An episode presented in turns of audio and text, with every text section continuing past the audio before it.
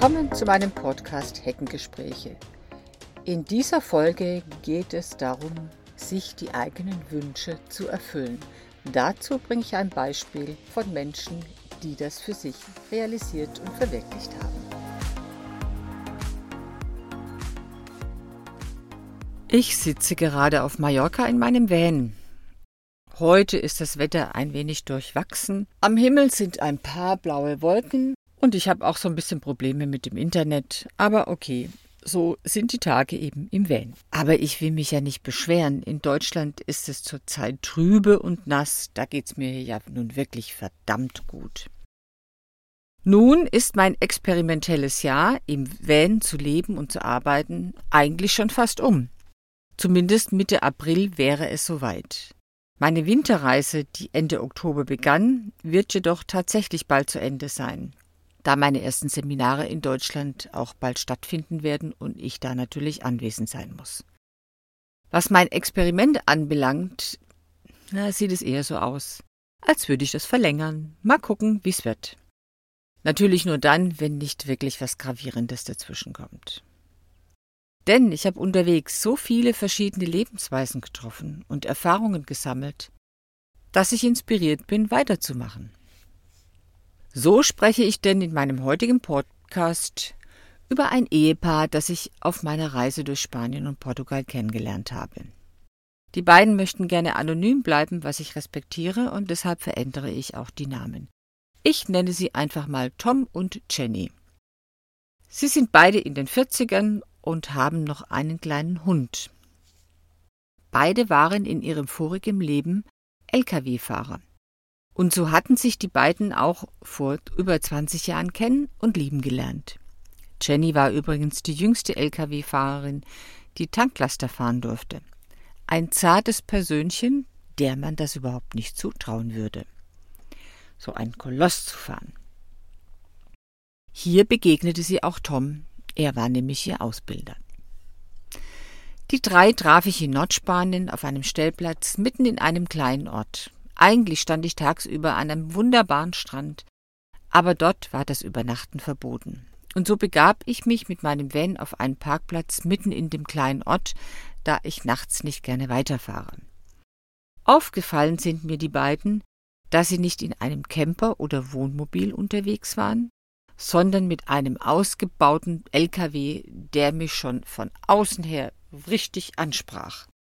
Ich finde die Dinger ja richtig cool, aber selbst würde ich, glaube ich, keinen fahren wollen. Der LKW hat natürlich mein Interesse geweckt und natürlich auch die beiden und deswegen habe ich sie auch direkt angesprochen. Ich fand sie auch gleich total sympathisch und wir haben auch einen guten Draht zueinander gefunden. Bei dieser Gelegenheit konnte ich mich natürlich nicht zurückhalten und sie gleich mal auf ihre Lebensweise anzusprechen. Also, Tom hatte sich schon früh dafür entschieden, auf einem Campingplatz zu wohnen, etwas ungewöhnlich. Aber sein Bedürfnis nach Haus, Familie und so weiter war bei ihm nicht wirklich groß da. Und warum dann nicht etwas anderes suchen? Und zudem war er, beziehungsweise waren auch beide, bedingt durch ihre Jobs, die meiste Zeit in den anderen Ländern unterwegs. Also wozu dann eine Wohnung, die man sowieso kaum benutzt? Und das Geld, das sie dabei sparen konnten, konnten sie für andere Dinge ausgeben oder auch für spätere Projekte zurücklegen. Zwischen ihren Reisen haben sie dann mehrmals Urlaube gemacht, längere Urlauben, längere Reisen in die USA, wo sie dann auch in schönen Häusern gewohnt haben oder mit dem Boot unterwegs waren. Also all das erlebt haben, was ihnen wichtig war und ihr Leben bereichert hat. Dann kam irgendwann die Idee, auf dem Campingplatz ein Holzhaus im Schwedenstil zu bauen. Gesagt, getan. Tom hat es auch gleich umgesetzt. Praktischer Typ, der wirklich mit jedem Werkzeug umgehen kann. Und Tinyhäuser und Mobilheime sind ja in den letzten Jahren auch hoch im Kurs gestiegen. Also los, das Mobilheim im Schwedenstil gebaut. Und was ist passiert? Ach, sie wurden von anderen angesprochen und haben gesagt, ach, kannst du mir nicht auch? Sowas hätte ich auch gerne. Und so hat er noch ein paar gebaut und als er dann keine Lust mehr dazu hatte, hat er das wieder aufgehört. Aber natürlich nicht, um sich auszuruhen, sondern dann kam das nächste Projekt, einen LKW zu einem Reisemobil auszubauen, in dem man gut wohnen und leben kann. Also LKW besorgt war ja für ihn als LKW-Fahrer nicht so schwer. Und beide hatten ja auch den LKW-Führerschein, Pläne erstellt und das ganze Projekt in die Tat umgesetzt. So, wo hat er das jetzt nun gebaut? Echt witzig auf dem Parkplatz vor seinem Campingplatz. Hat er dann eben lange dran gearbeitet, täglich, und hat es umgesetzt, hat den LKW ausgebaut, so wie sie ihn brauchen können. Tja, und was ist passiert? Gleich im ersten Jahr ihrer Reise wurden sie unterwegs von jemandem angesprochen, der gesagt hat, den will ich unbedingt haben. Verkauf mir den.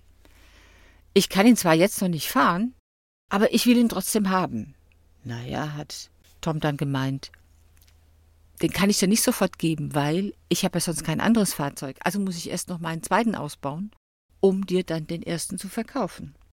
Und so ist es dann auch geschehen. Und den zweiten also ausgebaut und jetzt sind sie mit dem auch unterwegs.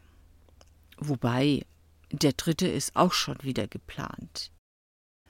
Denn sie wissen, den zweiten können sie auch wieder ganz gut verkaufen. Und im dritten wird dann noch mehr umgesetzt von dem, was sie zwischenzeit an Erfahrung gesammelt haben, was sie brauchen oder was sie auch nicht brauchen. Und er meint, der dritte ist dann der letzte, aber das glaube ich noch nicht so ganz. Irgendwas wird ihm bestimmt wieder einfallen. Irgendeine Idee wird er kriegen, die er verwirklichen kann. Denn an Kreativität mangelt es ihm wirklich nicht. Natürlich gab es auch eine Ruhmtour durch das Reisemobil für mich. Alles sehr praktisch durchdacht. Und nur das, was wirklich wichtig ist, ist darin tatsächlich vorhanden.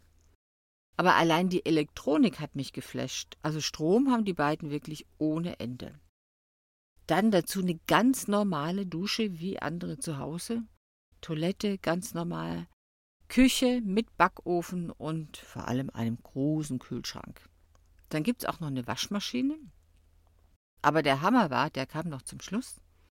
Auf der Ladefläche der Rückseite, also wenn man die runtergelassen hat, kam ein Roller zum Vorschein. Und das fand ich natürlich cool, denn der ist im Prinzip noch im LKW versteckt. Meiner ist ja hinten auf dem Lastenträger drauf, aber bei denen ist er im LKW versteckt. Und wozu der Roller? Da sind sie natürlich unglaublich flexibel und können irgendwo im Außerhalb stehen und in die Städte hineinfahren. So wie ich das im Moment auch mache.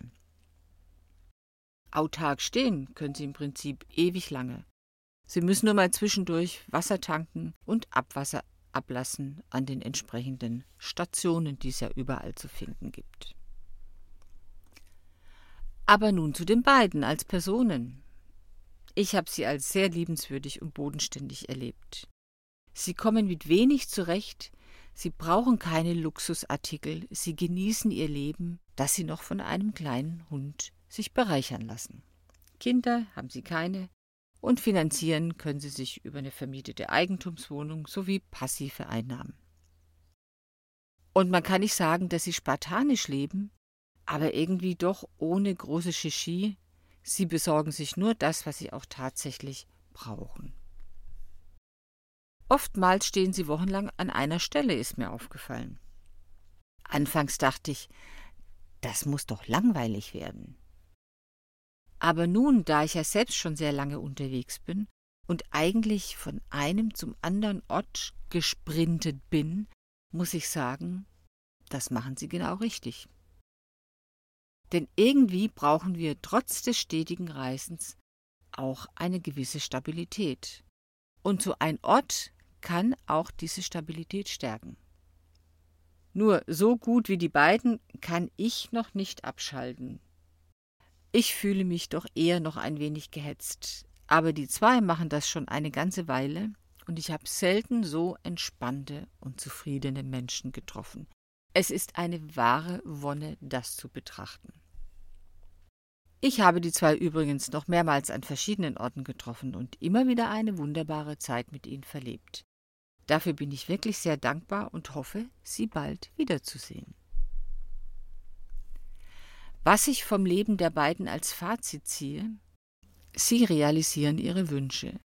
Sie tun das, was ihnen wirklich wichtig und wertvoll ist. Sie kümmern sich nicht darum, was andere zu ihrem Lebensstil sagen. Denn sie sind damit glücklich. Und darauf kommt es doch letztendlich an. Ich wünsche auch dir, dass du das findest, was dich glücklich macht. Und wenn du es gefunden hast, dann setz es bitte auch in die Tat um. In diesem Sinne, bis zum nächsten Podcast. Wenn du dich jetzt für ein Coaching interessierst, sei es über Video, persönlich oder bei einem Spaziergang in der Natur, dann melde dich bei fritzcoaching.de oder timetochange.life.de.